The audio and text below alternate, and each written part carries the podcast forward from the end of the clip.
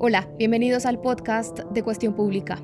Las presiones continúan alrededor del caso Enrique Vives. Se trata del empresario acusado por homicidio doloso que arrolló en estado de embriaguez a siete jóvenes el 13 de septiembre de 2021 en Santa Marta. Seis de ellos murieron. Te contamos la condena por narcotráfico de su padre, que ha incidido en su proceso, el prontuario judicial de su clan familiar y otras irregularidades del caso. Esta es la historia. Pues Enrique Vives Caballero, el empresario de 40 años de edad, en las últimas horas fue trasladado a una clínica psiquiátrica. No había una orden de un juez para poder hacer ese traslado. La jueza dictó medida de aseguramiento y envió a la cárcel a Enrique Vives. El 20 de septiembre, la fiscal del caso Diana Quiñones dijo que el padre de Vives, Alfredo Vives, la llamó y le dijo que cualquier cosa que le pasara médicamente a su hijo sería responsabilidad de la fiscalía. Cuestión Pública encontró que Alfredo Vives fue condenado en Estados Unidos por intento y conspiración para distribuir cocaína en 1988, con dos penas de 8 años.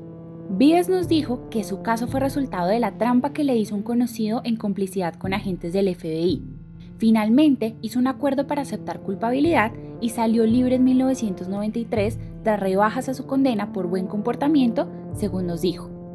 También encontramos que Enrique Vives es primo hermano de Nelson Vives Calle, secretario privado del defensor del pueblo Carlos Camargo. A pesar de que el Heraldo dijo que una delegación de la Defensoría del Pueblo visitó la clínica FUSAM donde ingresó Enrique Vives antes de ir a prisión, la misma entidad nos dijo que no ha actuado en el caso y que el secretario Nelson Vives no tiene que declararse impedido, pero agregaron que lo haría si llegara a ser necesario.